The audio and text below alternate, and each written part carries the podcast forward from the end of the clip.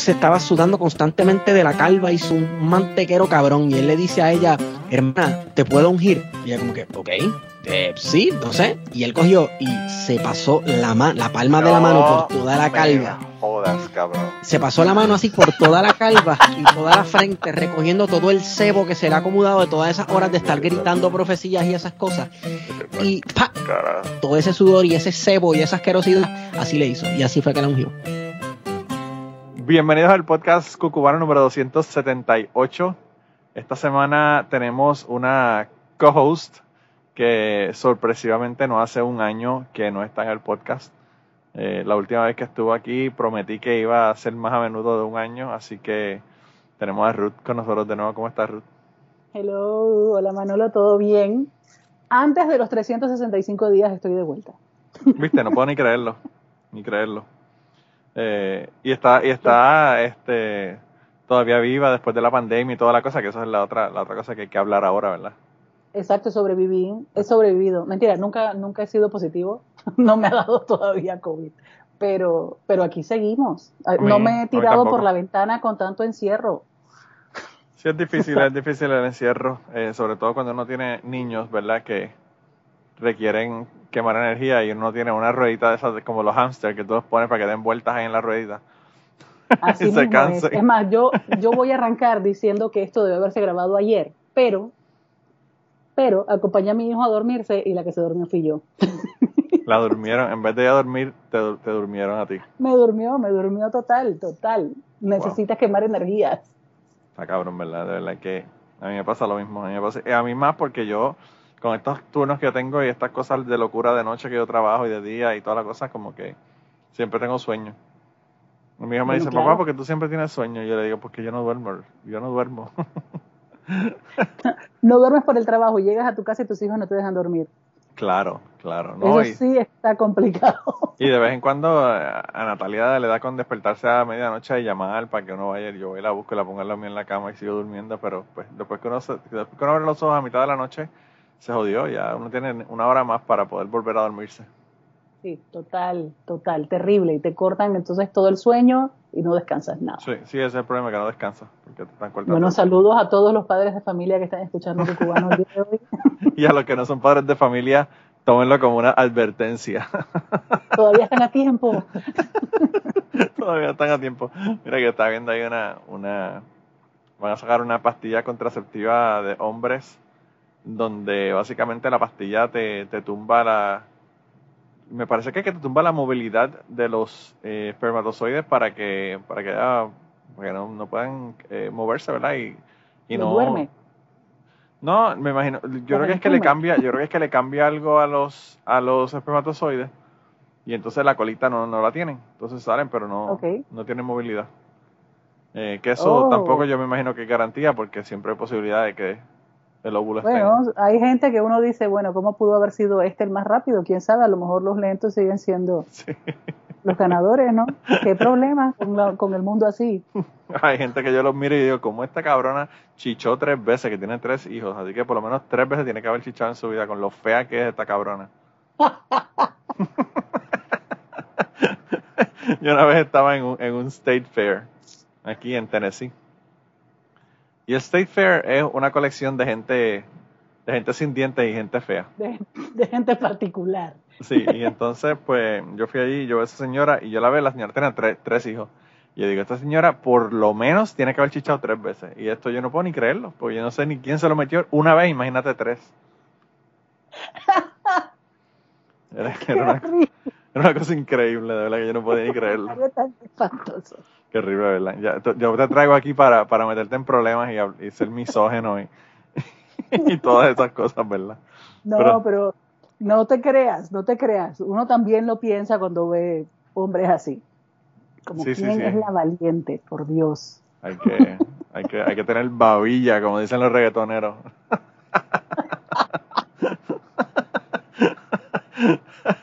Mira, chica, pero qué bueno que estoy hablando contigo. Hoy, hoy yo eh, tenía un montón de cosas que quería contarte, pero te voy a hacer un cuento primero y después tenemos dos audios que le queremos poner a la gente para que la gente pues eh, los escuche. Yo, yo pedí hace unos, unos meses, ¿verdad? Me parece, no sé hace cuántas semanas, quizás hace como dos meses. Pedí a las personas que me enviaran historias de secretos, cosas que han guardado, cosas que no han dicho para proteger a la persona o porque no quieren preocupar a la gente o cosas de ese tipo, ¿verdad? Y, solamente me enviaron dos historias. Así que eso no da para un episodio, pero vamos a seguir hablando de otras cosas. Y al final, ¿verdad? La segunda parte del episodio le vamos a poner esos dos audios para que los escuchen de esas dos historias. Pero yo quería contarte algo que me pasó porque en tu, tú sabes que uno de los episodios top, ¿verdad? De, de Cucubano es el, el episodio que se llama Para Anormales, que me parece que es el número 4. Sí en donde tú estuviste. Cuatro o cinco. Y me contaste de tu de tus experiencias, ¿verdad? Con tu hija y su amigo imaginario. Las personas que no lo han escuchado, vayan allá y escúchenlo. De verdad que está bien bueno el episodio. Pero... Oye, a mí me dijeron que no era un amigo imaginario, me lo dijo una psicóloga. Era muy pequeña para ser imaginario. Ah, bueno, pues era muerto entonces. Sí, yo estoy convencida de que algo había. yo no estoy convencido, pero bueno. Bueno, tú no crees en nada. Yo no creo ni en la madre que me parió. Hablando de la madre que me parió, te voy a hacer un cuento. Mira, yo estoy, eh, y ya lo conté en Patreon a la gente, ¿verdad? Se lo conté un poco con más detalles allá en Patreon, ¿verdad? Así que si quieren escuchar el cuento con más detalles, vayan allá, pero... Hay una chica que tiene un podcast que se llama Strangers, ¿verdad? Y, y esa chica tiene Patreon y yo estoy en el Patreon de ella. Y ella hace check-ins, eh, no check-ins como hangouts, ¿verdad? En, es parte de los perks de Patreon, que ella una vez al mes hace una reunión con la gente del, del, Patreon de ella que se quieran unir, ¿verdad? Y es en una plataforma parecida a Zoom que se llama Crowdcast. Y entonces, la única diferencia de Crowdcast y de Zoom es que en Crowdcast solamente pueden haber cuatro personas a la misma vez en cámara y el resto pues no están en cámara. Están ahí viendo el video pero no, no están participando con la cámara puesta. Y ella nos estaba contando porque ella tuvo que ir, ella vive en Los Ángeles, pero tuvo que ir a Europa, eh, a, Dinamarca. Ella, vive en la familia es de Dinamarca, ella es de Dinamarca originalmente, que se mudó para acá, para Estados Unidos. Y tuvo que ir allá porque el papá estaba muriendo de cáncer, le quedaba bien poco de, de vida, ¿verdad? Y pues ella fue como que el último mes más o menos que el papá estuvo vivo, pues ella fue allá a estar con él y toda la cuestión. Y entonces el papá murió hace como dos semanas y la semana pasada pues eh, ella estaba diciendo que, quería hacer un hangout para contarnos ¿verdad? lo que había pasado con su papá y todo lo demás. Y pues ella empezó a hablar y qué sé yo, y empezó a contar de, su papá y eh, ellos que habían tenido como que diferencias durante la vida, pero pues todas esas cosas pues se sentaron, las hablaron, se resolvieron y como que pudo resolver todas las cosas que ella quería resolver con su papá antes de que muriera, ¿verdad? Y estaba hablando de esto eh, y pues obviamente, inevitablemente, yo pienso en mi mamá porque mi mamá se murió cuando yo tenía 17 años. Las personas que no han escuchado el cuento se llama 4 de septiembre el episodio. Vayan allí y lo escuchen. Estamos recomendando episodios viejos. Eh, hoy, es el día de, hoy es el día de recomendar episodios anteriores. Pero anyway. Yo estoy, de, yo estoy de vuelta. Sí, debe ser. Esto es bien retroceder el tiempo. Sí, sí, definitivamente que sí. ¿Sabes qué? Una chica que acaba de de comenzar a, escuchar el podcast.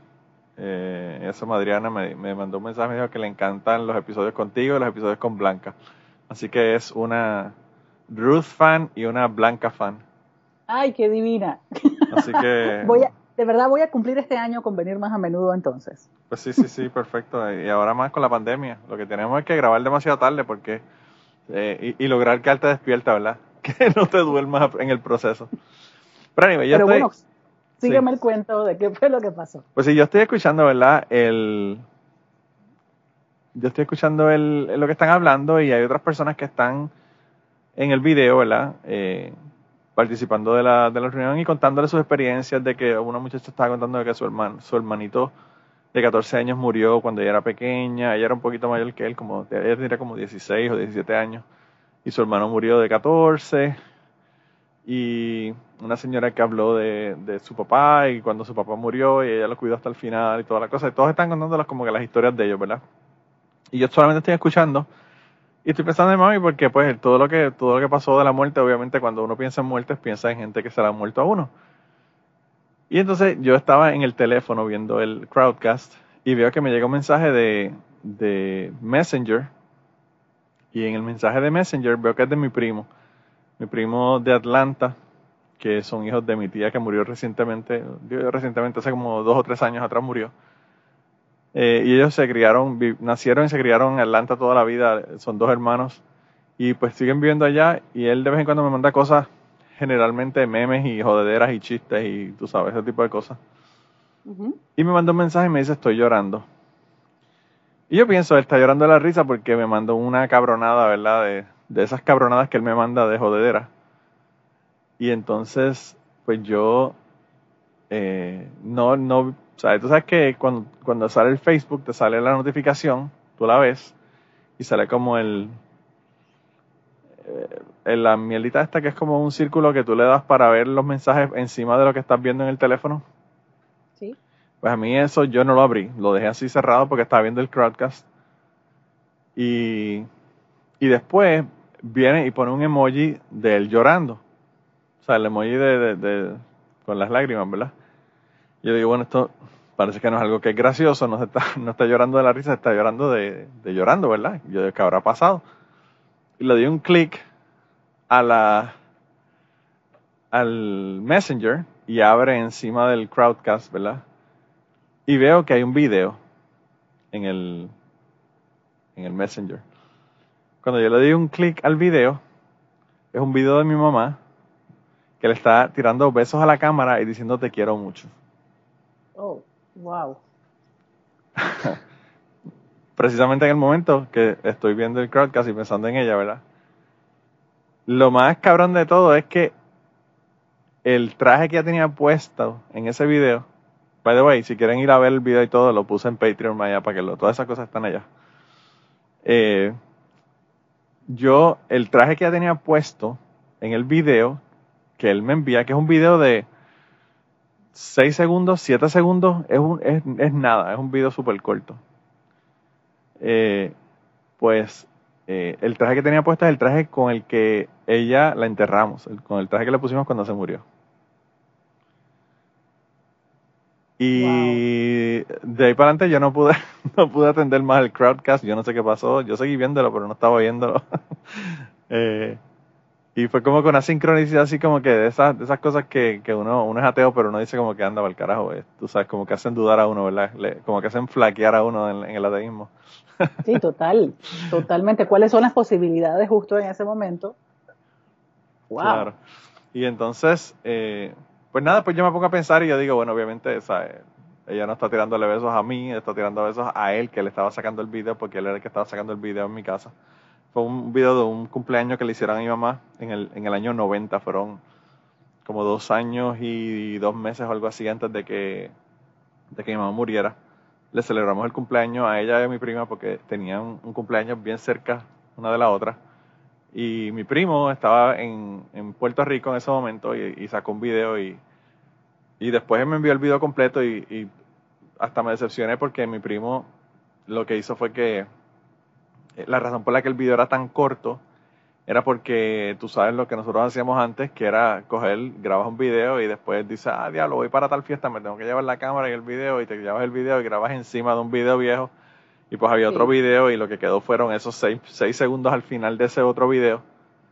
Que cuando se acabó ese otro video, entonces quedaron los seis segundos del final de ese otro video que estaba debajo, que era el del cumpleaños de mi mamá.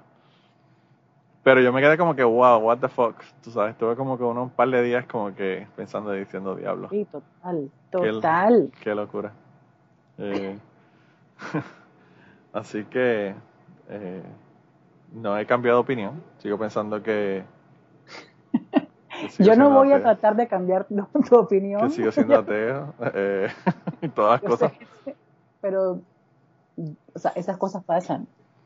Sí, son sincronicidades y cosas bien extrañas que obviamente uno le, les da el sentido que uno quiere. Y, y lo que yo comenté, ¿verdad? En el, en el Patreon es que yo, como ateo, yo entiendo que este tipo de cosas cuando ocurren son las que hacen que las personas piensen y crean en Dios y crean en el más allá y crean en que los muertos están todavía eh, cuidándonos y con nosotros y todas estas cosas, porque pues obviamente uno puede explicarlo de esa manera también, ¿verdad? Obviamente nadie sabe y, yo, o sea, yo soy ateo y soy agnóstico. Yo siempre tengo una posibilidad de que me prueben lo contrario. Yo no estoy a rajatabla diciendo que Dios no existe.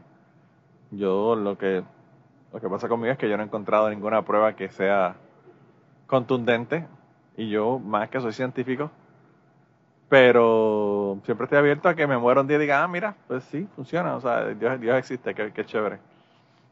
pero, pero sí, sí, o sea, me hizo, me, puso a pensar muchísimo eso. Y, y me gustó el hecho de, de, verla porque, o sea, una de las cosas que yo estaba comentando también, me parece que en Patreon, o en otro de los episodios del podcast, ya yo no sé ni dónde grabo, ni qué grabo, ¿verdad? Ni si fue en polifonía o en cucubano, en dónde carajo fue que hablé. Pero estaba hablando de que mi mamá hace, hace tanto tiempo que se murió, que a uno se le olvidan detalles que, que parece increíble que a uno se le hayan olvidado, ¿verdad? Como el sonido de la voz de una persona. Sí. Eh, y pues obviamente ese video, y obviamente me hizo recordar, ¿verdad? La voz y todo lo demás. Sí, sí, sí. Justamente hace, ¿qué será? 15 días, estaba hablando de eso con una amiga, que su papá murió hace un par de años, mi papá, o sea, mi padrastro también murió hace, hace unos años, y estábamos hablando de eso, que hay cosas que te recuerdan a la persona, pero hay otras como que se te van borrando. La voz, la risa, algunos gestos de la persona, o sea, puede que te acuerdes de su cara, pero no sabes exactamente realmente cómo era su cara, o sea, con los años como que se te van olvidando. Y claro, o sea, tener un video o una foto, o sea, es, es algo súper importantísimo, súper valiosísimo. No quizás no tan importante, pero sí es valioso. Sí, sí, sí, definitivamente. Yo encontré un montón de fotos eh, que yo había guardado de hace muchísimo tiempo atrás. Y me compré un scanner, eh, un scanner que escaneaba fotos y además negativos. Y escaneé un montón de fotos. Y, y, por cierto, fotos de ese, de ese, donde, donde sacamos ese video, de esa fiesta de, de cumpleaños que le hicimos. Yo tengo fiestas, eh, fotos de esa fiesta, que incluso las puse en Patreon también eh, y hay una foto donde, donde está mi hermana con mi primo, que era el que estaba sacando el video en aquel momento. Eh, y mi mamá y mi, y mi prima eh, soplando las velas del bizcocho. y con mi abuela parada al lado de ellas dos, que también se murió. O sea que, que es como que, wow, como son las cosas, ¿verdad? Sí, qué bonitos recuerdos. Sí, sí, pero de verdad que me impactó muchísimo. Me impactó más de lo que yo hubiese pensado que me iba a impactar el hecho de que, de que me enviara él ese, ese video. Sí, o sea, lo que a mí me tiene helada es el video y el momento. O sea, justo en ese momento, ¿cuáles son las posibilidades? Sí. Sí, es que también es un momento bien raro porque, o sea, qué sé yo, si es en una fecha importante, como en el cumpleaños de ella, o qué sé yo, el día que murió, pero era un martes a la una de la tarde, o sea, no había, no es, no, es nada eh, importante de, por ninguna razón, ¿verdad? sí, no es ninguna fecha. Y después, o sea, también para completar, pues tú sabes, con el mismo traje con el que, con el que la enterramos, es como que what the fuck. Sí. O sea, ¿cuántos trajes tiene mi mamá? y tiene que ser con el mismo, ¿verdad? Pero bueno. Eh, mira, pues chica, pues yo eh, te, mandé dos audios que me enviaron aquí al podcast. El primer audio que yo quería poner es de Hernán Rosario.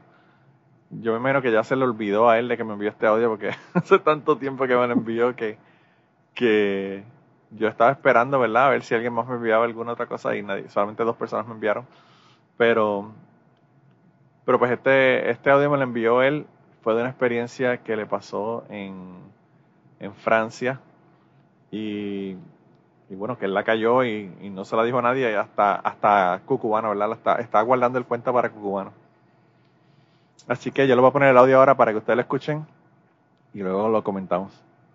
Saludos Manolo, eh, ha habido escucha de tu podcast por muchos años, pero nunca he enviado un mensaje y vi tu pedido de mensajes, de historias, que cosas que callamos y pues quise, voy a compartir algo contigo. No sé si sea muy bueno para tu podcast, pero te lo comparto porque es una historia que no se la he dicho a absolutamente a nadie. Bueno, ahora sí empieza la historia. Esto fue simplemente agradecimiento y pues felicidades por tu podcast, etc. Ahora sí empieza la historia. Bueno, en el 2015 yo fui por Europa y fui con mi actual pareja en ese momento. Y eh, en ese viaje eh, nos llegamos bien temprano, eh, ella se acostó a dormir y yo decidí salir y explorar la ciudad porque me podía encontrar con un amigo que curiosamente ustedes saben que Puerto Rico es pequeño, pero en cualquier lugar hay un puertorriqueño. Y en ese viaje, en ese justo momento, había alguien conocido también en París. Yo estaba en París, estaba en, en, ese, ese, en esa ciudad.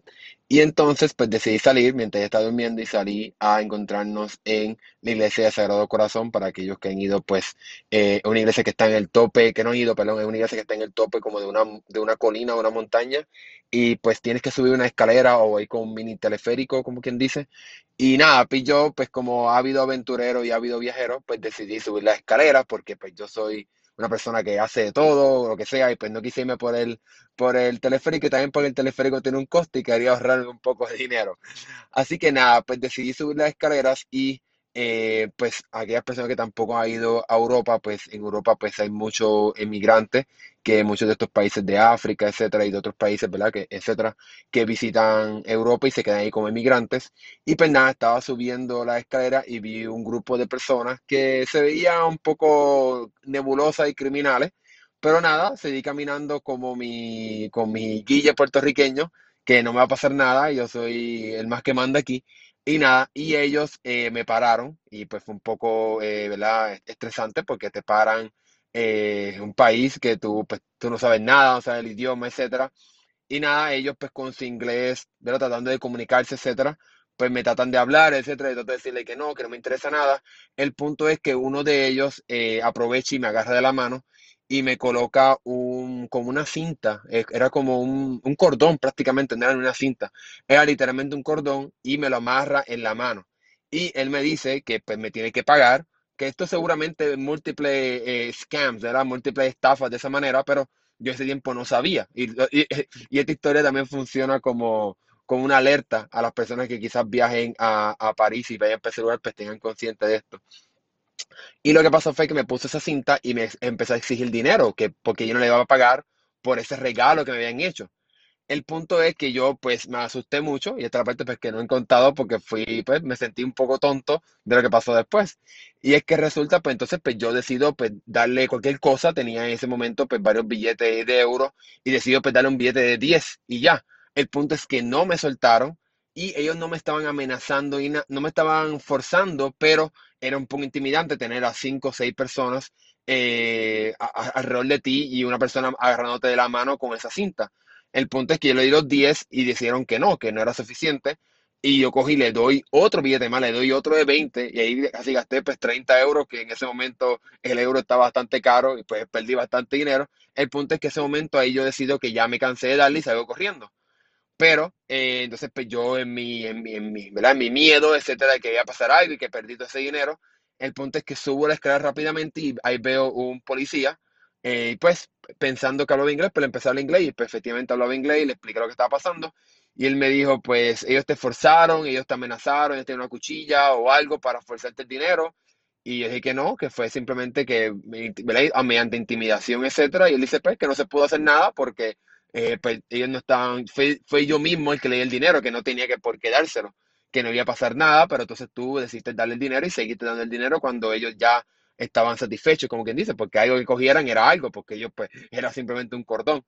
Eh, y nada, esta fue mi historia que nunca se le he contado a nadie de cómo gasté 30 euros, casi, ponle casi 40 dólares, un poco más, eh, porque tomé un poco de miedo y prácticamente me asaltaron de una manera muy tonta, pero pues a la misma vez es un poco intimidante para una persona que por primera vez viaja a Europa y se enfrenta a un grupo de personas que lo están acorralando eh, en, un, país que es desconocido. Nada, esa fue mi historia que nunca se ha contado a nadie y aquí le estoy contando eh, para ti, Manolo, y para los y las escuchas de este podcast. Una vez más, gracias por todo, y gracias por este podcast y mucho éxito en los todos los años que queda de este podcast. Hasta luego. Mira, Ruth, ¿qué te pareció eso? El hombre no quiso pagar el teleférico y le salió más caro Sí, al final terminó pagando de todas maneras por ahorrarse los, los dolaritos ahí, los euros en el teleférico.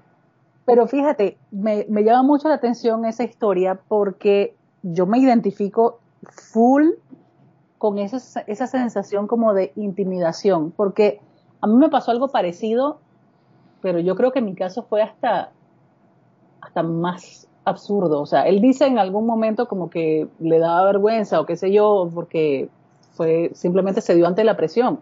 A mí me pasó en plena luz del día. Oh, wow. O sea, yo eh, el año pasado estaba en Madrid, en la Puerta del Sol, estaba con mi mamá y estábamos caminando hacia una tienda específica y mi mamá se adelantó un poquito porque a mí me paró una gitana, de esas que hay por todo Madrid, por todos los lugares turísticos. Pero esta señora ha empezado a hablarme a mil por hora y a decirme que si la suerte, que si no sé cuánto, que, que todo lo que va a pasar en el futuro en mi vida y no sé qué. Entonces ella me puso en la mano una rama de lavanda y me dijo que no podía devolverle la rama de lavanda. Yo como, man, yo no quiero esto, o sea, tenga, yo no le he pedido esto. Y me dijo, bueno, ya te la di, es tuya, pero tú tienes que pagar por el obsequio. Y digo, la diferencia es que yo no tenía 30 euros, yo tenía un par de monedas eso fue lo que le di y seguí caminando, pero cuando llegué a donde estaba mi mamá me dice, pero ¿para qué le pagaste? Y yo como, o sea, ¿y, y qué hago? Entonces mi mamá se echó a reír porque ella pensó que yo le había pagado a la gitana porque ella decía que me iba a dar mala suerte si no pagaba por el regalo. Le digo, no ah, es eso. no, no, no tiene nada que ver con que la suerte y nada, sino que ella me entrega una rama de lavanda y empieza a decirme que le tengo que pagar por el regalo. Y entonces está encima mío prácticamente con cuatro gitanos más. Y jodiendo y tocándote y toda la mierda, porque esa es la otra, te, invaden el espacio, el espacio el espacio personal. Y yo le dije, a mí no me, yo ni siquiera me acuerdo qué me dijo ella de lo que me iba a pasar en mi suerte ni nada, pero, o sea, era un tema como de acoso. Entonces, yo entiendo esa posición de, oye, coge lo que tengo y ya, o sea, claro, en su caso no la aceptaron, no le aceptaron la primera oferta, en mi caso sí, pero pero es horrible, o sea, es una sensación espantosa, o sea, es un hostigamiento fatal, lo entiendo 100%. Y lo que está cabrón, lo que está cabrón, Ruth, también es que, o sea, uno se siente, como, como él me mencionó a mí, eh, uno se siente tan pendejo porque uno dice como que fuck that, o sea, para empezar, para empezar te sientes pendejo porque dijiste quiero ahorrarme el dinero del teleférico y me jodí. Sí, sí, sí, a él le fue, a él le fue peor en ese sentido porque yo no me estaba ahorrando en ningún lado, pero igual. Claro. Y, y encima de eso, pues también te sientes pendejo porque es como la impotencia de tú no poder hacer nada, ¿verdad? Claro, y esa fue la parte que yo le, o sea, cuando yo le cuento a mi mamá, o sea, cuando la alcanzo y le digo, o sea, mom, me agarraron estos gitanos, no sé qué, o sea, y yo incluso le dije, yo de tonta agarré y le di unas monedas a mi mamá, pero ¿para qué? Porque te dijeron que te iba, que te iba a dar mala suerte. Y yo le, no, para nada, era contarle quitarme toda esa gente. De que se fueran para el carajo, claro, que no jodieran más. Le digo, yo no sé ni cuánto le di, pero sí sé que eran como que. O sea, tiene que haber sido muy poco porque eran como las monedas que tenía dentro del bolsillo. O sea, era como que algo que me habían dado como cambio. Sí, un cambio de algo, sí. Entonces le dije, o sea, yo no sé ni cuánto le di, pero fácilmente, o sea, fue lo que. los centavitos. Y me fui caminando, o sea, así tal cual, ahí tiene, chao, ya le pagué, digo, le pagué su hoja de lavanda. La señora decía que no podía deshacerme de la hoja de lavanda y tal. ¿Y puedes creer que la hoja de lavanda llegó a Panamá? la metí dentro de la maleta de la traje y la boté aquí en Panamá. Y yo como que, yo qué, pero, o sea, esas cosas que uno hace sin pensar, o sea, como que en ese momento la guardé, ahí quedó. Cuando llegué aquí me doy cuenta como que la había traído de vuelta. No, no, no. Terrible. Tuviste que un babalao para que te hiciera una, una ceremonia para poder tirarle esa, esa rama en el agua. En el agua del Mar Caribe para que la, para que la limpie. La limpie. ¿Sabes que, por yo, no me lean los caracoles. yo, yo cuando estuve en España, nosotros, yo cuando fui a, África, de camino para España, paré en Madrid un día y de camino de regreso para Puerto Rico, paré en Sevilla cinco días. Entonces, pues en Sevilla vimos un montón de cosas, paseamos por todos lados, fuimos a todos lados. Y eh, lo primero que yo fui, el primer día que yo fui allá, fue que eh, fuimos a ir a ver la catedral, ¿verdad? Que la catedral es increíble y hermosa. Y fuimos a ver la catedral. Entonces es increíble tú ver como la catedral, la mitad es la mitad es una catedral, ¿verdad? Cristiana y la otra mitad es, completamente musulmana, ¿verdad? La, parte de la Giralda es, musulmán con todos estos, estos techos pintados y con estos mosaicos y toda la cosa. Y entonces, pues nosotros fuimos y tú sales por la, la parte de la Giralda, ¿verdad? Eh, y entonces nosotros salimos cuando yo salgo a la calle, en la acera, hay una, señora gitana que se pone a hablarme. Ella me está hablando, como tú dices, tan rápido, yo no entiendo qué carajo es lo que me está diciendo. Me está hablando en español, pero no entiendo un carajo lo que me está hablando. Y cosas que no tenían mucho sentido, lo que me estaba diciendo, yo no entendía. Estaba tratando de ver qué carajo es lo que ella me decía, ¿verdad? Entonces ella, obviamente, me tiene agarrado el brazo con la mano, me agarra el brazo y con la otra mano me la tiene como en el hombro y hablándome mierda. Y entonces, pues eso es un no-no cuando tú estás viajando porque una persona que te está tocando es una persona que te puede sacar la cartera, te puede sacar lo que sea, te puede quitar el reloj y tú no te das ni cuenta. Y entonces eh, yo estoy tratando de ver qué cara es lo que me está diciendo esta señora y el, y el eh, señor con el que yo fui viajando, que era español, él era, él era sevillano, va para allá y puso a esa señora como culo, le dijo hasta culo a esa doña que se vaya, se vaya, se para el carajo, ¡ay! a gritarle a la, doña allí, como que, obviamente yo nunca la he visto agitarse de esa manera, eh, que no estaba molesto ni nada, lo que estaba diciendo a la señora que se fuera, porque si tú no, si tú no hablas de esa manera, no se van, siguen jodiendo. Y entonces, este, después que, que la señora se va, él me dice, si te viene a hablar una gitana de nuevo, la mandas al carajo y le dices que no, que no quieres hablar con ella. Yo como que, ok, ya aprendí la lección, pero pero son así como que súper insistentes y, y como te digo, que, que, te invaden el espacio, el espacio personal y te empiezan a tocar y a joder y, y eso a mí me, me, molesta. Yo una vez fui a México y cuando estaba en México entramos, unos, unos panas míos dijeron de México, dijeron, ah, vamos para una discoteca que hay aquí, que hay música en vivo. Y era una banda que estaban tocando, que estaban cabroncísimos, una banda de rock brutal en la zona rosa en México. Pero entramos a esa barra y había tanta y tanta y tanta gente que todo el mundo me estaba tocando. O sea, la persona que estaba detrás de mí, me estaba, yo sentía que estaba, estaba tocando mi cuerpo y a los lados y al frente porque no había espacio. Y me dio una claustrofobia que yo le dije a, los compañeros, mira, yo me voy, yo voy para afuera, yo me voy para afuera. Yo escucho la música de afuera, tenían unas mesas, eh, porque era como que tenían barra y restaurantes. Tenían unas música, unas mesas afuera y yo me fui a escuchar la música desde afuera porque yo no podía estar ahí con ese revolú, con toda esa gente tocándome. como no podrías estar en Panamá en carnavales. No, no, y yo lo hago, o sea, yo lo hacía en Puerto Rico, en, en la calle San Sebastián, pero no sé si era por el, el hecho de estar en otro país. Claro, no sabes quiénes son los que te están rodeando ni nada. Claro, que no, Me sentía, no me sentía seguro.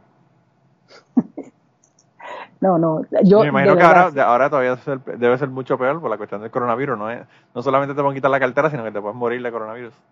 Sí, total. Ahora yo pregunto, ¿este poco de gitanos se quedaron sin trabajo? sí, sí. ¿Qué hace? Bendito, pobrecito, pobrecito. Van a tener que empezar la gente a viajar para que le dejen dinero del dinero del teleférico. Ay, qué cojones. De verdad que está brutal. Pero ves, o sea, cuando te mandaron el mensaje, yo estoy segura de que él pensaba que nadie más pasaba por eso. Ah, no, no, eso, eso, Ya yo levanté la mano y dije, no, a mí también me agarraron de qué, qué bueno que viniste hoy precisamente para que, para que le, le, aclararas al muchacho que, pues, que eso, eso pasa en las mejores familias, ¿verdad? Sí, total. A todos nos pasa, a todos nos ha pasado en algún momento. Está brutal, está brutal. Yo no fui a República Dominicana y en República Dominicana cuando tú, yo, yo fui a Puerto Plata y en Puerto Plata hay un teleférico y en la parte de arriba del teleférico hay como una un gift shop donde tú vas a comprar mierdas turísticas, camisetas y porquerías que se venden de estos tourist trap que le llaman en los Estados Unidos. Pero además hay este caminos, trails que tú puedes caminar por el bosque y toda la cosa. Pero allá en la parte de arriba había un tipo que hacía magia y qué sé yo. Y entonces él tenía un saco, un saco de, de, de estos donde tú pones café o lo que fuera. Lo tenía en el piso y encima tenía vidrios botellas rotas. Y entonces el tipo iba y se acostaba y, llamaba a dos personas para que se le pararan encima y toda la mierda y hacía toda la cuestión de magia.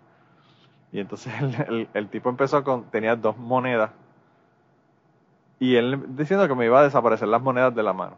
Y entonces él me tiraba las monedas en la mano y con la mano de, él tenía una mano debajo de la mía y las monedas en la otra mano. Entonces él ponía las monedas y con la otra mano me cerraba la mano y me decía, abre la mano. Yo abrí la mano y tenía las dos monedas.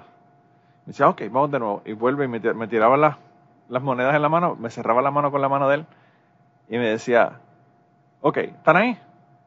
Y yo le decía, sí, abro la mano. Y abro la mano y están ahí las monedas. A la tercera vez que lo hizo, lo hizo, pero me imagino que es porque ya él está, tú tienes la sensación de las monedas en la mano. Y la tercera vez, en vez de poner las monedas en la mano, lo que hace es que te toca con las monedas y las saca. Sí. Y entonces, pues obviamente se la echa al bolsillo. Yo no sé qué carajo hizo con las monedas, pero me dice, ¿tiene las monedas? Y yo le digo, sí, porque las siento ahí, porque ya, ya lo he hecho dos veces. Cuando abro la mano no tengo las dos monedas. Y yo como que, wow, increíble. De verdad que yo hubiese jurado que tenía las dos monedas en la mano. Y siguió así jodiendo con la gente, haciéndole magias y mierdas con cartas y con cosas. Y cuando ese cabrón terminó la presentación, que fue como 15 minutos, el tipo sacó como 10 relojes, pulseras, 10, correas. Le quitó un tipo la fucking correa. Wow. Y el tipo no se dio cuenta. Eh, y a mí me había quitado un reloj. Y el reloj que, que, me quitó a mí no es el reloj del que se le abre la, correa. Es el que, el que se abre, que se queda el, la correa completa. Eh, ¿Cómo te digo? No, no es el que tiene la trabilla que tú lo cierras, sino que es uno que tú le, lo abres y se queda el círculo de la correa completamente hecho. O sea que tampoco es mm, súper fácil quitártelo. Pues ese cabrón me quitó, mientras estaba con la jodienda de las monedas y con la mierda de, de, cerrándome la mano y toda la cosa, el, el cabrón me quitó el, me quitó el reloj y yo no me di ni cuenta.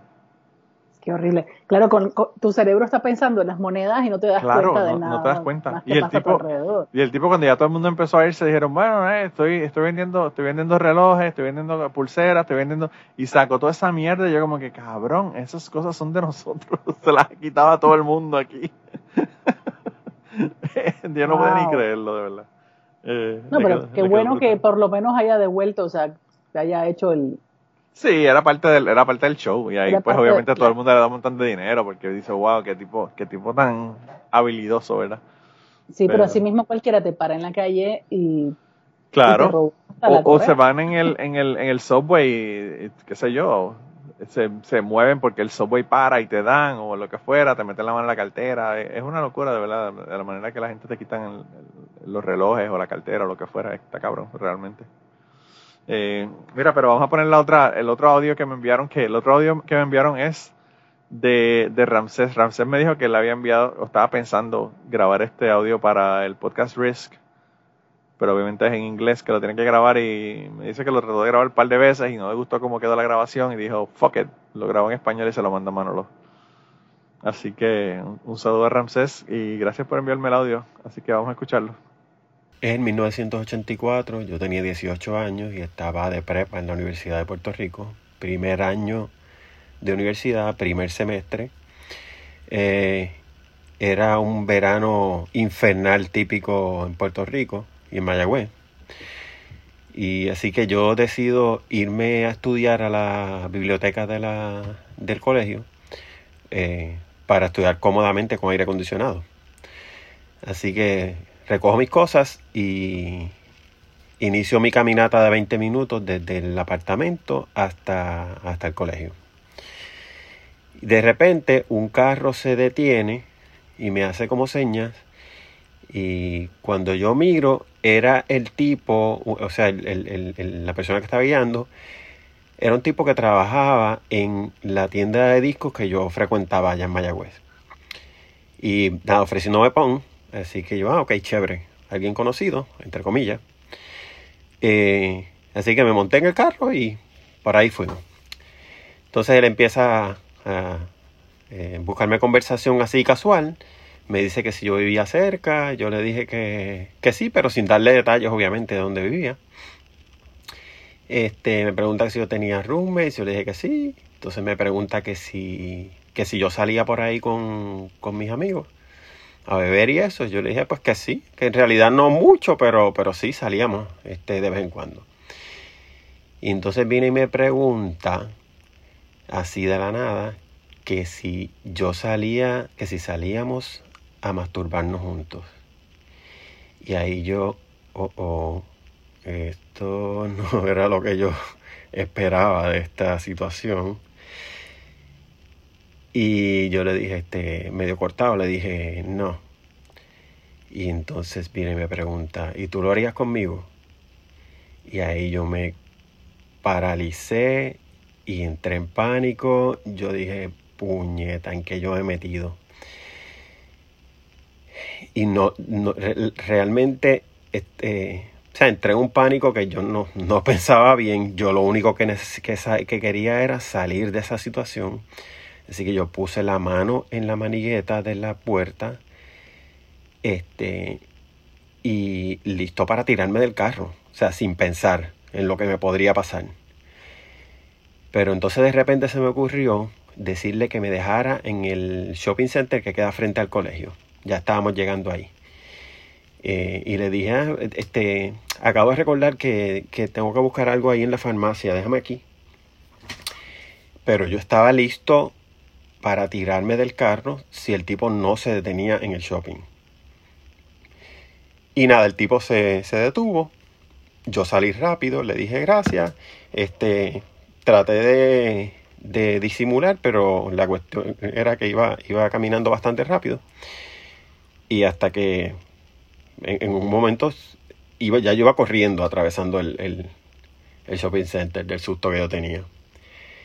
Nada, sigo caminando, llego hasta el, llego al colegio, entro a la biblioteca, me, me ubico, saco todos mis, mis libros, mis materiales y todavía con el corazón a las millas, este, súper asustado, eh, pensando en lo que pudo haber pasado. Y la cuestión es que no, no podía concentrarme, pensando en eso todo el tiempo. Y eh, voy al baño y me masturbo pensando en yo estar teniendo sexo con ese tipo. Después de ese evento, pasaron todavía dos años más eh, de estar viviendo en confusión, en contradicciones y en la cabeza jodida que representa vivir dentro del closet. Chica, eh, él me contó eso en ese audio y yo lo veía. Yo veía toda la imagen de él en el carro y después corriendo y llegando agitado a la, a la biblioteca. Yo me lo pude imaginar total, o sea, no, no sé los lugares que estaba describiendo, pero, pero sí, o sea, súper descriptivo y, y, sí, o sea, uno puede ponerse en su lugar, o sea, qué, qué cosa rara. Ahora, la pregunta del millón es, o sea, ¿eso que le pasó fue lo que hizo que él se diera cuenta de que, de que es gay no, yo creo, bueno, por lo que yo he escuchado de las otras historias de él, las cosas que he compartido con él, él ya sabía que él era gay, lo que pasa es que él no era abiertamente gay. Ok, ok, ok. Eso es lo que, no, lo que no tenía claro. Sí, pero pero es un lío cabrón, o sea, y, y, es bien interesante porque ahora con toda esta cuestión de lo del Me Too y toda esta mierda, eh, uno, uno piensa, ¿verdad? Que esto es exclusivo de las mujeres, que las mujeres son las únicas que, que, le puede pasar cosas como esta, ¿verdad? Y esto le puede pasar a cualquiera realmente. Sí, eh, y, y qué incómodo, o sea, porque él se monta, o sea, dice claro que él se monta en el carro porque era alguien que él conocía, o sea. Claro. Wow. Sí, es, una, es una locura en, en el sentido de que, o sea, bueno, yo, con una persona que yo conozco, incluso con una persona que yo conozco que me gusta y que quisiera tener sexo con ella y que me gustaría, o sea, que yo tengo una, una idea de que yo le gusto a esta persona, yo como que tampoco sería tan, tan bold de, decirle así como que eh, tan, tan, este, claramente tan, qué sé yo, tan explayado. Sí, es como, el, que como que está cabrón. Sí, o sea, es, es, un, es un comentario y una invitación como que, no sé, está como fuera de lugar por donde lo veas. Sí, y, y por más que uno conozca a la persona y todo lo demás, o sea, es una cuestión agresiva que uno obviamente, aunque uno le guste a la persona, uno va a decirle que no por la cuestión de la agresividad. Sí, Digo yo, eso eso yo no sé, ¿verdad? Pero yo no yo no lo haría solamente por la agresividad. No, total, total. Y, y también, o sea, si yo fuese, si de, de cualquiera de los dos lados, o sea, es una situación donde yo también me hubiese querido tirar del carro. O sea, es como, what? O sea, que, que qué incómodo. Y el asunto es que pues, está dando realmente todo el control a esa persona, porque pues esa persona obviamente está en el carro y puede hacer lo que le dé la gana. O sea, sí, y, sí, sí, y- sí, sí. Y te tienes que tirar del carro, pero no, queda, no te queda más remedio. O sea, si la persona decide que, que no va a parar, tú sabes, te jodiste. Exactamente, exactamente. Sí, Y bueno, qué bueno que paró, o sea, hasta cierto punto. Entonces es otra, es otra actitud que tam- o sea, también es como súper rara. O sea, bueno, déjame aquí, entonces él para y lo deja Sí, después de acosarlo. O sea, sí, está cabrón. De verdad que. eh, yo no sé. Y, y en Mayagüez, fíjate, porque, es, pues, no sé, uno pensaría que en San Juan, el área metropolitana, la cosa es un poco más. No sé, más violenta, más. Eh, hay más criminalidad y toda esta cuestión. Mayagüez, a pesar de todo, o sea, es una ciudad grande, es un pueblo grande, pero. Pero no es un pueblo pequeño, o sea, no, comparado con la área metropolitana, es algo que no, que no es un pueblo donde tú ves que hay mucha criminalidad o mucho ese tipo de cosas y, y que pasa allá es como que bien raro. Eh, pues yo me, me imagino que tú no sabes dónde carajo es Mayagüez, pero Mayagüez es completamente en el área oeste. De, sé dónde el- está en el mapa, pero no lo conozco. sí. Pero anyway, Hay que recordar que yo nunca he es- ido a Puerto Rico. no, o sea, no es un pueblo como Utuado, no, no es un pueblo tan campo y tan eh, alejado, ¿verdad?, de la civilización como Utuado, pero, pero uno pensaría que no es un pueblo donde pasan cosas así como que, como esta, ¿verdad? Bueno, pero ya ves que pasa en cualquier parte. No, y esto, y by the way, esto pasa en el 84, o sea, estamos hablando que si eso pasa en el 84, ahora, ahora el tipo te mata y te viola, sin preguntarte. Sí, total, totalmente. O sea, No, ahora son otros tiempos. Yo, la verdad es que no, no recuerdo haber vivido algo así tan, tan incómodo. Y como te digo, o sea, yo creo que si yo hubiese estado en los zapatos de él, también hubiese pensado tirarme del carro, literal y absolutamente. Sí, sí, eh, y eso está cabrón, o sea, tirarte un carro en movimiento, yo no, no quiero ni imaginarme cómo tú terminas, ¿verdad? Sí, exacto, Eh, porque el, el que la pasa peor es el que se, el que se avienta, ¿no? Pero no, yo creo que lo más incómodo que me ha pasado relacionado con gente que se masturba en el carro fue cuando estaba en primer año de secundaria, o sea, es como séptimo grado. Eh, yo me iba caminando al colegio de mi casa y una mañana iba yo caminando muy tranquilamente y se paró al lado de la acera un taxi y el tipo me pregunta como, joven, joven, ¿dónde queda el edificio El Carrillón? O sea, ese edificio quedaba a menos de media cuadra del colegio. Yo me volteé para contestarle al tipo y cuando veo, el tipo se está masturbando ahí con la ventana abajo viéndome caminar hacia el colegio. Y salí corriendo. Salí corriendo lo que quedaba de camino y es lo más incómodo que he vivido en cuanto a una situación así. Pero O sea, fíjate, como- o sea, yo no sé, tiene que ser una mierda que tú estás jodido de la cabeza porque, o sea, ¿qué carajo tú quieres, qué carajo tú, tú crees que vas a lograr con eso? O sea, no sé, claramente yo tú- la verdad es que nunca Claramente nunca tú no puedes pensar que, que la persona va a decir, wow, déjame ayudarte con eso, tú sabes. O sea, que- Exacto, exacto. O sea, no, no sé. me imagino o sea, que tiene no que ser una cuestión de poder, de, de hago esto y tú no puedes hacer nada para, para evitarlo. No sé, no sé cuál es la mierda, pero No, yo tampoco. Y, y, y digo, no sé, como tú dices, a lo mejor lo ven a uno en ese momento. Estamos hablando que yo tenía 12 años. O sea, como esta Sí. niñita, sí, eso esta es peor. Caminando al colegio, eh, indefensa. A lo mejor ese era su petiche, no sé. Si te dijo, no vaya al colegio, mi niña, quédate conmigo. No te cantó, no te cantó el tipo, no te cantó. No, no. no A ti te puedo cantar eso porque tú eres vieja, lo suficientemente vieja como yo para acordarte de, de esa canción. La gente joven no sabe ni de qué carajo yo estoy hablando. en este momento un montón de, de oyentes del podcast están con el signo de interrogación, como que Sí, diablos. como que, what the fuck. Ahora, ¿cómo lo van a encontrar esa canción? No pueden hacer Shazam porque no, no tienen la canción para hacerlo. A ver quién No canta tengo eso. ni idea de qué estás hablando. O sea que eso, eso, by the way, cae dentro de la categoría de canciones que no se pueden grabar hoy. O sea, eso, esa canción de pe- pedófila, pero Pedófilo total. Te la- Sí. sí. No, no, no, te multan, te, te, te tachan de, de yo hice, yo hice un, episodio, yo hice un episodio de, de canciones que no se podrían grabar hoy. y yo puse un montón de canciones que, que tú las oyes y la mitad de ellas son pedófilas. O sea, la, la canción, por ejemplo, de Motley Crue, She's only 16 or 15, 15, ni siquiera. She's the reason, the reason that I can't sleep. ¿Cómo se llama esa canción? Eh, All in the Name of Rock and Roll.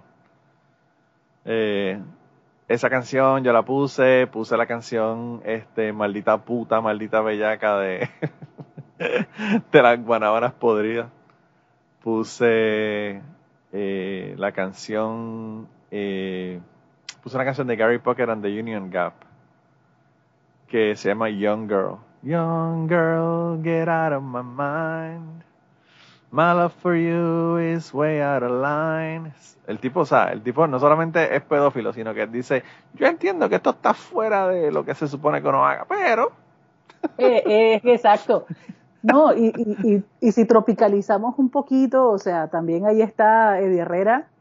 Sí. No, no, mira, hay, hay, el, eh, Armando, el, el, chico de CrimePod, tiene un podcast, un podcast, una, un, una lista de Spotify que se llama eh, Salsa Macharrana, me parece que, que se llama o algo así. Y todas son canciones así, todas, todas, todas. Hay, hay una de Cana Estremera que yo creo que es la peor de todas las canciones, no me acuerdo ni el nombre, pero, pero de verdad que yo la escuché y dije como que, what the fuck. Tú sabes, está brutal. Y, y todos hablan de Chuck Berry. Sí. Pero cuando, Chuck, cuando Chuck Berry escribió Sweet Little Sixteen, él tenía 17. no es como Gary Pocket donde Union Gap. Yo tengo, yo escuchaba eh, el podcast de Adam Carolla y Adam Carolla dice que, que él se imagina que eh, Gary Pocket llegaba a donde el grupo, ¿verdad? Y decía, gente, tengo una canción nueva. Y dicen, ya viene este cabrón con otra canción pedófila. Todas las canciones son así como que bien, bien fuera, de, fuera de liga. Hay otra que se llama Woman. Eh, y dice, Woman, woman, have you got cheating on your mind? todos son de, de chillería, de pedofilia, de las cosas más, terribles. No, o sea, hay un montón de gente que ahorita estaría en la palestra total, de sobre todo en las redes sociales donde todo el mundo critica y habla, ya los estarían juzgando y rejuzgando a todos. No, horrible, horrible, me imagino. increíble, increíble. Y a mí me causa mucha gracia porque, o sea, uno escucha canciones así de, de salsa vieja, de, de rock and roll, y, y, me causa gracia que a mí hay gente de los medios que me pide que le censure las canciones porque dicen nalga. Sí, sobre todo. Y yo como, nalga es una canción que está en un diccionario. O sea, ¿por qué? Claro. Wow. Entonces, no hubieras podido hacer radio en los ochentas. No, no, olvídate, si eso es un problema, olvídate de, olvídate de, decirle a la chica que no vaya al colegio, no jodas. Exactamente. como que... No, no, no, o sea, una canción, por ejemplo, y, y esa nunca estuvo en radio por razones obvias, pero una canción como One in a Million de Guns N' Roses, esa canción habla de todo el mundo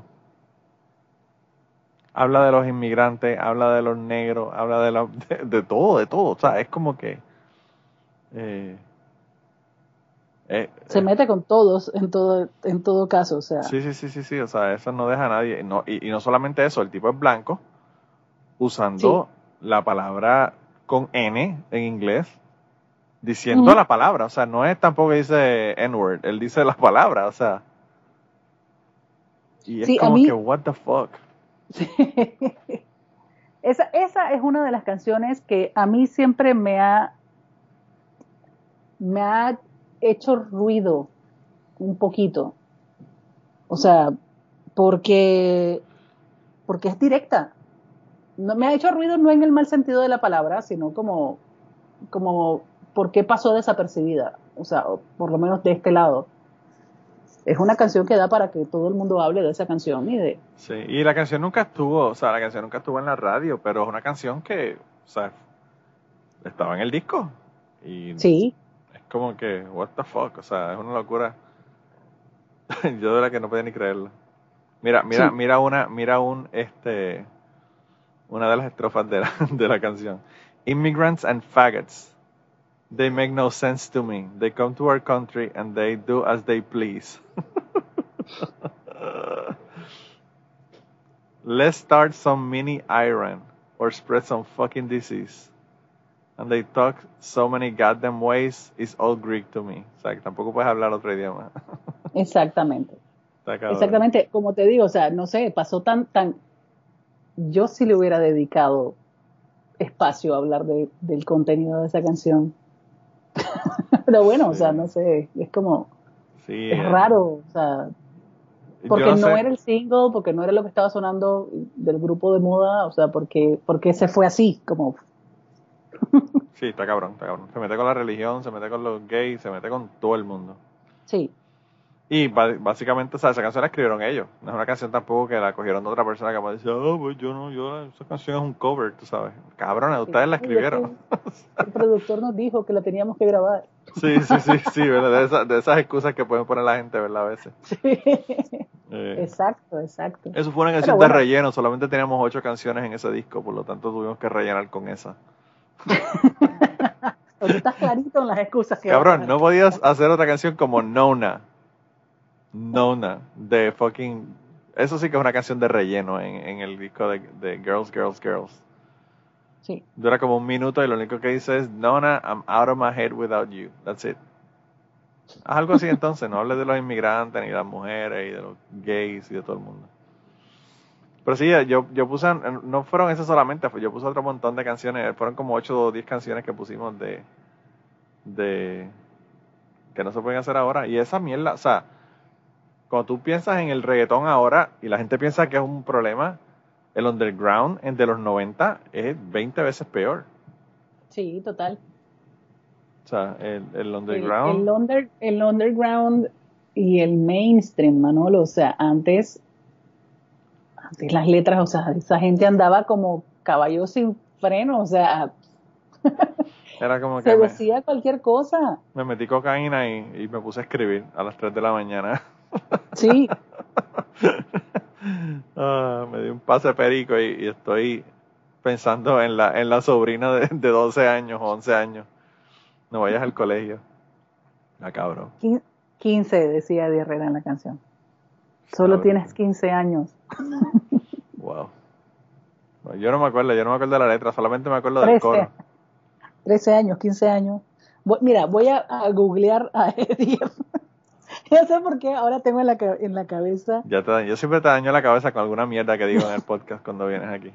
Con razón, tú no vienes muy a menudo. Demasiado niña se llama la canción. Y dice, apenas tienes 13 años. 13. Y no puedes pesar. Sí. Wow. Así que vamos. Y esa canción no es tan, tan vieja. Esa canción bueno, sí, tiene su par de años, no dije nada. Esa parte la cortamos, la cortamos. pero, pero sí, o sea, a nivel, a nivel de música, sí hay un montón de cosas que están bien fuera de lugar. Wow, sí, sí, está cabrón. Está cabrón. Pero el taxista no me cantó. No, él no te cantó, no te cantó eso, solamente estaba casqueteándose. Digo, eso, yo no sé qué es peor, ¿verdad? Si escribir una canción como esa o casarte con tu prima, como hizo Jerry Lee Lewis, que tenía 13 años. Oh, sí. O sea, Exacto. Eh, una cosa es escribir canciones y otra cosa es hacerlo, ¿verdad? Sí, estamos, digo, igual lo tienes en la cabeza, ¿no? Para poder escribir la canción, pero, pero ya convertirlo como que en un hecho, sí, sí, definitivamente tiene que ser peor casarte con alguien de 13. Sí, Jerry Lewis, Jerry Lewis no tenía canciones pedófilas, pero hello. bueno, pero si nos vamos a los tiempos de las bisabuelas, se casaban a los 15. Sí, sí, sí. sí yo, eso, yo, eso estoy totalmente consciente. Tenemos que ubicarnos también en la realidad del momento y ver que a lo mejor en algún tiempo fue normal ser novio de la, de la prima de 13 y casarte con ella. Sí. No sé. La prima, yo, sabes que yo, yo fui a un show de comedia aquí de Carlos Mencía Carlos Mencía ahora tiene mala fama porque se roba los chistes de la gente, ¿verdad? Pero cuando nadie sabía que él robaba chistes, yo fui a verlo aquí a, una universidad que vino a hacer un show en Bowling Green, Kentucky, que es en el mismo medio de Kentucky. Y entonces él llegó a Louisville y tuvo que viajar como una hora y media en carro para llegar a Bowling Green para ir al, a hacer el show, ¿verdad? Entonces él empezó con su stand-up comedy y empezó a decir, wow, esto está brutal aquí. Este, yo eh, tuve que llegar una hora y media para llegar aquí. Y aquí, yo no sé, porque aquí tú ves una casa y a una milla y media después ves otra casa y a otra milla y media otra vez otra casa y tú, la gente aquí no, la gente vive bien separados unos de otros. Dice, con razón, aquí la gente se casan con los primos y tú empiezas, dice, voy a buscarme una novia y empiezas a caminar y cuando llegas a la, a la milla 5, que has visto tres casas, dice, fuck it, yo me voy a casar con el próximo y el próximo es el tío tuyo y bueno, pues obviamente te tienes que casar con tu primo porque no te queda más remedio. dice, por eso es que la gente en Kentucky se casan con los familiares. Y yo, qué cabrón.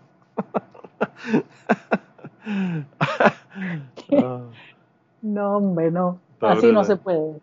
No se puede, no se puede. Pero, pero sí, o sea, eh, eh, en, como tú, yo creo que como tú dices, en, años anteriores, qué sé yo, hace 50 años, 60 años atrás, era, era algo normal.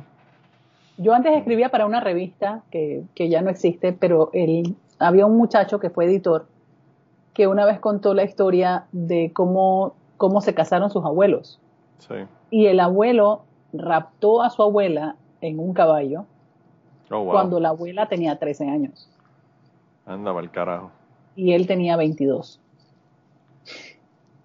Wow. Así que imagínate. Era como lo más normal que se casaran a esa edad y bueno, como el papá no le daba permiso a la muchachita de seguir con él, se la robó. Le dijo, nos vemos, ha sido un placer, muchas gracias. muchas gracias y buenas noches. Y le, dijo, y le, dijo, a la chica, no vaya al colegio, mi niña, quédate conmigo. ah, de verdad que la gente, como tú dices, la gente critica el reggaetón, pero la salsa era casi tan mala o peor que el reggaetón. En, en cuanto a letras, en, cuanto a misoginia, en cuanto a toda esta cosa. Sí, sí, sí, sí, o sea, terrible. Si uno se pone a meterle mente, o sea, uno dice, ¿cómo podían decir eso? ¿En serio dijo eso? Lo que pasa es que la gente lo decía, lo decía más bonito antes, ¿verdad? Tú cogías este a, tú cogías burbujas de amor de, de Juan Luis Guerra y tú sabes de lo que están hablando, pero te lo dice tan bonito, tan poético. sí, pero no era el profesor de décimo grado de... No, no era, no era, no era el profesor de décimo grado. By the way, ¿cómo se llama esa canción? Que no me acuerdo el título. Profesor de décimo Ah, sí se llama, ok, ok, ok, ok. Que no, no me acordaba el título. Wow. Así se llama. Wow. Debo confesar que la busqué. Qué bueno. Porque no me acordaba. No, yo no, yo, yo no la estoy buscando aquí para que no se me joda el internet. Aquí estoy, estoy conectando la computadora al teléfono, pero. pero sí, sí, yo, yo, yo, sabía que tenía que ver con décimo grado, pero no me acordaba. No sabía si ese era el título o era que lo decía en la canción, algo de eso de los del, del, décimo grado. Imagínate, es el título de la canción. O sea, ¿quién titula una canción profesor de décimo grado? Ya tú sabes lo que, lo que, lo que él siempre quiso, quiso ser, tener otro, otro trabajo en vez de ser cantante, quería ser maestro. Sí, estoy convencido. By the way, estamos, estamos dañando su memoria porque se acaba de morir el hombre recientemente. Eh, así que estamos, estamos profanando su memoria. No, pero eso es su legado y hay que hablar de él. Pero busquen, busquen, busquen eh, el playlist de Armando de Crime Pod Puerto, Puerto Rico en Spotify que se llama Salsa Macharrana, me parece que es que se llama. Búsquenlo. Y, Voy a buscarlo. Y, esto, o sea, desde abofetear mujeres hasta el profesor de décimo grado. ya tú sabes, de todo. Hay una amalgama de temas. Mira, carro viejo y mujer fea, hazme el favor, este playlist está, lo voy a escuchar. Sí, tienes que escucharlo. Si tú no, la otra, de Adalberto Santiago. Para que tú veas. Para que tú veas que siempre se aprende en... en Préstame tu mujer, Rey Barreto. Préstame tu mujer de Rey Barreto. Sí, sí, sí, es que todas las canciones... Bueno, con ese título, Salsa Macharrana, ya tú sabes lo que vas a esperar con ese playlist.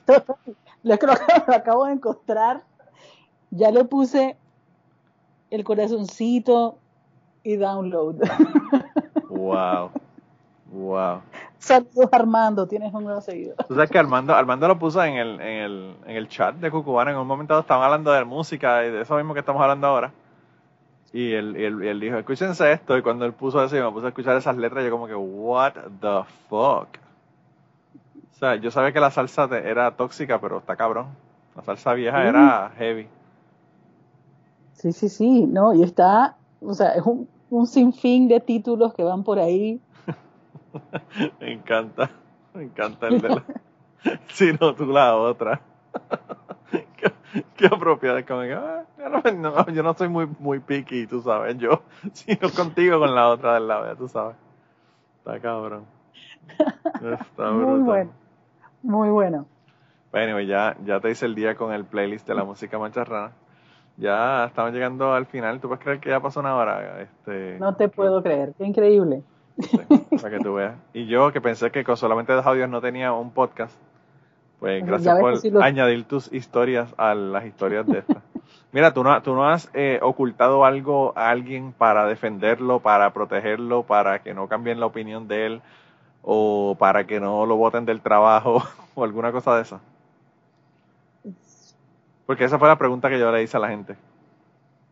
Tú no sabes eso porque tú tienes 35 mil mensajes en el chat de Telegram que no has visto. 35.4. Estás cabrón. 35.400 chats. Por favor, gente de la gente que está en el grupo de Telegram, lo siento. Los voy a leer próximamente. Yo creo que Ariana te va a dejar de te va a dejar de querer porque dice esta diva ya no, se está. Yo necesito dar mi explicación. Lo que pasa es que le quité las notificaciones a Telegram y no, o sea, de verdad se me fue la noción de que tenía Telegram y no los leí. Tienes que ponerlo en la primera página para que te salga el numerito al lado del, del, del, que te salga el numerito de mensajes que no has leído. No, ya lo moví, ya lo moví, lo puse justo al lado de donde tengo WhatsApp. Esa es otra, esa es otra, esa es otra canción de, de salsa vieja. ¿Cómo? Esa canción es otra canción. Al, lado, justo al lado. vive. Esa es otra, esa es otra. Esa es de 1992. Wow, de 92. Yo no sé, lo acabo de inventar. Ah, no, me imagino, tiene que ser por ahí más o menos de esa época. Sí, sí, sí. Es de los 90 porque, ¿cómo se llama el que cantaba esa canción? Yo no, me, no tengo ni puta idea. él, Hacía, él hacía publicidad aquí en Panamá. De, ah, sí. De, de un almacén que se llamaba El Costo. Sí, él hacía la publicidad y era como en los 90, o sea, me acuerdo de, de, él, no me acuerdo cómo se llama, pero me acuerdo que ese era como que su super hit. Sí, sí, sí, la única canción que pegó era un One, Hit Wonder. One Hit Wonder, exactamente. Bueno, pero ya lo puse ahí.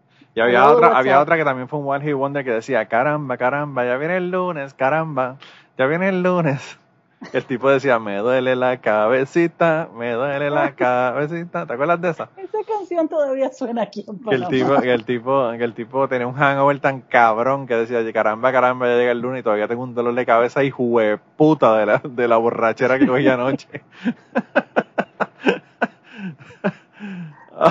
Ese no era, ese no era Josie Esteban en la patrulla 15. No, no, yo creo que no era Josie Esteban. Yo no sé quién era, pero Josie Esteban, Josie Esteban era el maestro el maestro de las canciones, este, a mí, de verdad que yo Esteban, de, todo, de todos los merengueros, el, más, que me gustaba era yo Esteban por las letras. tenía tremendas letras, la verdad que sí. Mi tío, mi tío Papo, yo conté en el episodio de mi tío Papo que él, que él escuchaba la canción que decía, María Santísima, qué batata tiene esa mujer. la canción, la canción empezaba así, empezaba así, después decía, mm". y mi tío borracho se me aba de la risa cuando empezaba la canción. Y decía, escucha, escucha, escucha, y le daba para atrás y volviera a poner, María Santísima, qué batata tiene esa mujer. y mi, tío, escucha, escucha, escucha, y lo volvió y le daba para atrás. Y yo como que, la verdad que el borracho no vale, no señor. Pero el que era un hitazo con los comentarios en el medio de las canciones era Wilfrido Vargas también. También. Wilfrido Vargas habla en el medio de sus canciones. Wilfrido ¿Sabes qué están diciendo? Están diciendo que Wilfrido Vargas fue el que hizo el, el, el, el mid, ¿cómo se llama? El halftime show del Super Bowl. Sí. Dicen que lo hizo Wilfrido Vargas. el mismo, el cabrón, el mismo hijo de puta. Sí, igualito, igualito. Ah, Si wow. no hubiera sabido que iba a ver a Wilfrido Vargas. Tú sabes que una, una de, las de las razones por las que yo odio la religión eh, son por dos realmente. La- una de las razones por las que yo más odio la religión es número uno, porque le jodieron la vida a Little Richard, diciéndole que, que era gay y que tenía que odiarse a sí mismo. Y porque hizo Jesse Esteban convertirse a la religión y se le dañó la fucking música. Jesse Esteban sigue haciendo música, pero es música religiosa y eh, jamás en la puta vida tú me vas a decir a mí que el salchichón es una, Sí, una canción sí. que, que una canción religiosa puede ser mejor que ella. No, no, no, no, no. El salchichón es un clasicazo. Sí, está cabrón. No, yo le puse el salchichón a mis hijos hace poco. Ah, sí. Está Y mi hija como que, ¿qué demonios? ¿Esto qué es? Sí, sí, sí. Fue a la nevera y se comió mi salchichón. ¿Qué pasa? Está cabrón, ¿verdad? Fue a la nevera, se comió mi salchichón. Tan, tan, tan, tan. Bueno, la religión fue la que hizo que el general dejara de cantar. Ah, sí. Ah, Yo no sabía que, él- que, que él también se había convertido. Sí, se convirtió hace, hace como uno o dos años, dio una entrevista a un canal de televisión acá en Panamá, donde dijo que él se arrepentía de su carrera Oh, musical. wow. Que- como- la, la frase que usó era como, el, creo que decía como que el maligno fue el que hizo que, que cantara esa música. Ay, por favor. Y yo, oh, oh, wow. Sí, eh, esa fue la religión. Bendito. Otro, otro que cae, otro que cae. sí, sí, hay historias tristes, hay historias tristes. A mí lo más que me gusta, tú sabes que a mí lo más que me gusta en la rima del- del- de esa canción del salchichón de, de José Esteban es que él dice, yo me casé con una chica muy bonita que cada día, mira, la quería más. Todo el amor que yo sentía por mi chica era un amor a los Romeo y Julieta. Él dice Julieta para que rime, ¿verdad? con la- sí. Y yo digo como que, mano, hay que ser un maestro de verdad para uno decir, fuck it. Vamos a decirlo de esta manera más que para que rime. Está cabrón. Yo sí, Esteban. Qué, qué personaje. Qué fucking personaje. Eh, Es un maestro total. a mí, a mí te digo, la, yo tengo que aceptar que la gente, los artistas de República Dominicana, todos son unos personajes. Todos. Porque está el Cuco, que es otro fucking personaje. Ahí lo vi. ¿Tuviste la última canción que el Cuco sacó con Wilkins? No, no lo vi. Oh my. Tienes que ir para que escuches esa canción del Cuco con Wilkins. Eh, La voy a buscar. no, me- no me- no me acuerdo ni cómo se llama, pero pon Wilkins y, y este Toño Rosario. Y te sale la canción. Eh, pero anyway, yo creo que debemos de, de terminar el podcast en el día de hoy. Gracias por venir aquí y por grabar tan tarde conmigo y por no dormirte, sobre todo por no dormirte. Eh, Yo no me duermo grabando el podcast. Tú sabes que, tú sabes, chica, que el, el otro día tuve aquí a César, by the way, César hizo el update de, de su depresión y toda la cosa. ¿Ah, sí? Sí, hace Pero, como pero, dos episodios atrás. ¿y no se durmió? Y no se durmió, no se durmió, pero me dijo, tú sigues grabando a horas obscenas. y yo como que, sí. Pobrecito, él se dormía conmigo en el podcast. Sí, no que era al me- revés. Es que está cabrón, es que, o sea, lo- aquí es la una y media, allá son las dos y media. Sí, son las 2 y 25, sí. Claro. O sea, está cabrón. Esa, ese empuje, eso no puede ver. Y con lo que bebía ese hombre, Bueno, sí, yo creo que en algún momento llegué a pensar que, que yo le aburría. No, yo creo que él, él- le encantaba. Ese, era- este es el problema, que, que si él lo hubiese aburrido, se hubiese quedado dormido. El problema era que despertaba y después llamaba y es como que, "Ah, ¿qué pasó? Se cayó la llamada. No, cabrón, te, te enganché porque estás roncando, hijo puta. Estás roncando. Saludos a César. Las personas, las personas que empezaron a escuchar el podcast recientemente, que by the way son unas cuantas, ¿verdad? Han, qué sé yo, te diría que son tres, cuatro personas que a- acaban de entrar al grupo porque empezaron a escuchar el, el podcast. Van ahora a empezar a ver dónde carajo es que está el episodio donde se escucha César roncando. Y Es no uno de los, es uno de los primeros, creo que está como, yo no le voy a decir cuál es para que, para que los busquen. bueno, sí, no voy a, digo, igual inventaría un número, pero sí sé que es uno de los primeros. Sí, yo no me acuerdo cuál fue, pero sé que. Yo sé que yo no lo puse cuando. el- en el que él se durmió, yo no lo puse. Y después que hablamos sobre eso, entonces fue que puse el, el, pedacito del, del, audio del roncando. Yo, yo saqué ese, ese, ese, pedazo de audio y lo guardé porque obviamente hay que guardar todo este tipo de... Son este, armas que uno no puede dejar a, un lado, ¿verdad? Claro, claro, pero yo de verdad, o sea, cuando él se quedó dormido, yo dije, wow, o sea, tiene que haber estado muy aburrida la conversación, pero luego a la semana siguiente se volvió a conectar normal y yo como, ok, ok, César, no entendí. El hombre, el hombre no, no tiene estamina, no es como nosotros que somos nocturnos. Sí, vuelvo y repito, yo no, yo me dormí fue porque al ir a dormir al otro, o sea, al chiquito, no queda más remedio. Toca apagar, toca prender aire acondicionado, apagar todas las luces, entonces claro, uno se acomoda y se va. Se va. Yo a mí, a mí lo más que me gustó fue el mensaje que tú mandaste esta mañana, que decía, ¿cómo fue que decía? Eh, men, me dormí o qué sé yo qué cosa, me quedé dormida. yo me moría de la risa. Yo estaba preparándome para dormir porque ya acababa de llegar a mi casa para dormir. Cuando vi que, que me mandaste el mensaje, yo como que wow. Sí, no, lo que te dije fue que la que se quedó dormida fui yo. O sea, fui a dormirlo a él y la que se quedó dormida fui yo. Está cabrón. Esas cosas pasan después de cierta edad. No voy a decir cuántos años tengo. No, no, no. Y cuando uno tiene hijos está cabrón, porque cuando uno tiene hijos, aunque uno sea joven, esos cabrones le drenan la energía a uno. Es cierto. Le chupan hasta la vida. Hasta la vida le chupan a uno. Son como Munra, como vive con las energías de los demás. Y mientras más hijos tienes, más peor, todavía, muchacho. Está cabrón, está cabrón. Está brutal. Qué terrible. Te chupan, la vida y el dinero. ¿Qué cojones? Si usted está escuchando esto y no tiene hijos, piénseselo bien. sí, vaya donde su médico, o sea, urólogo, opérese, haga algo. Eh, no, está cabrón.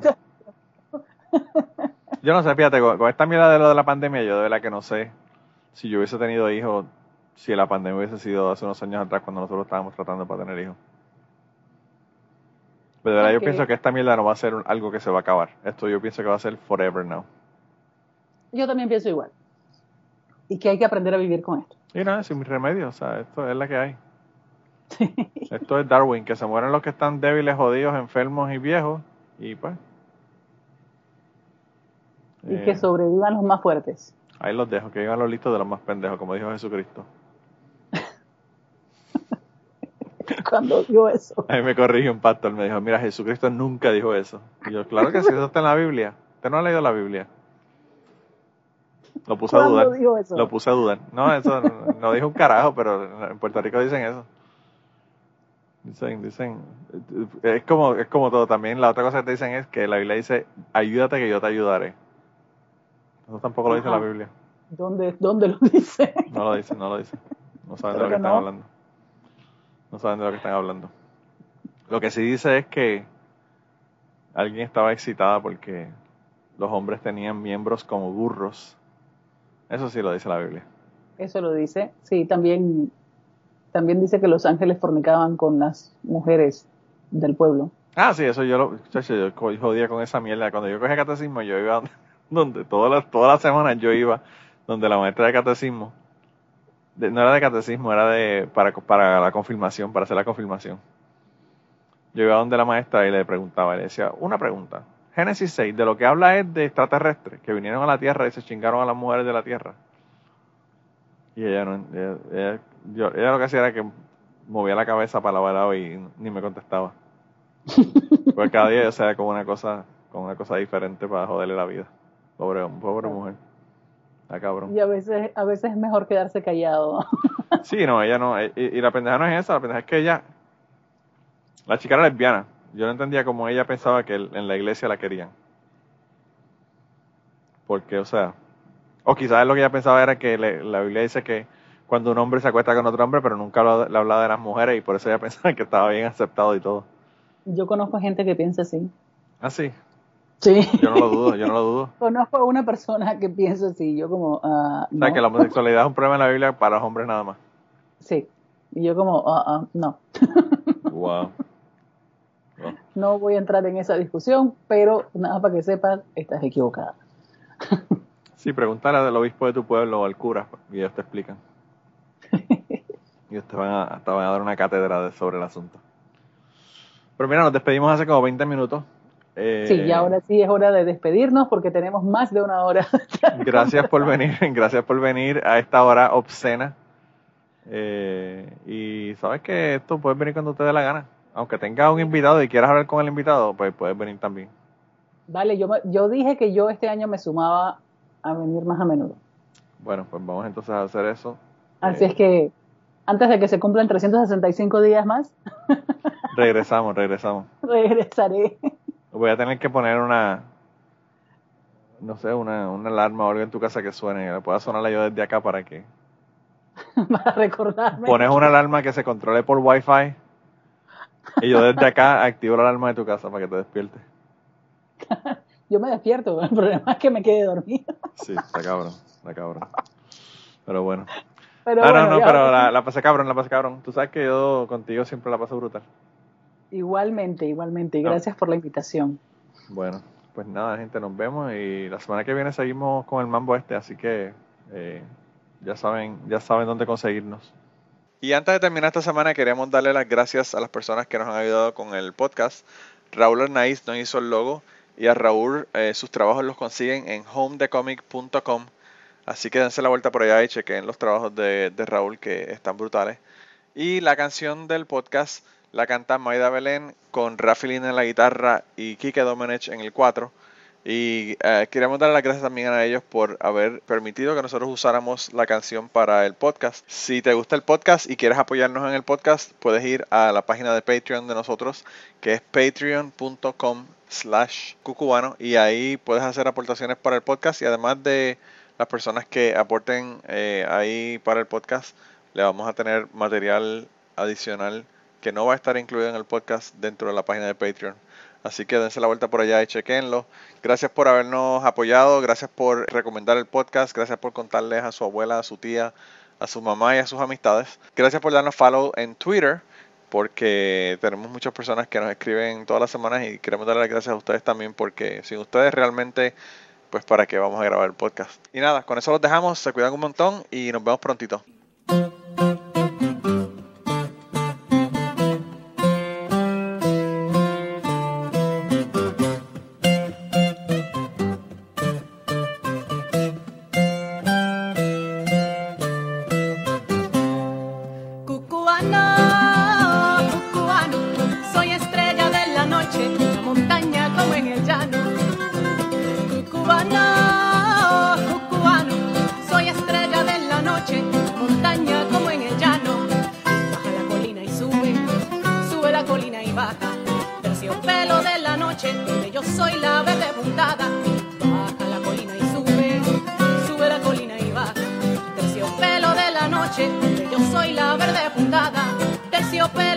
noche donde yo soy la verde puntada y digo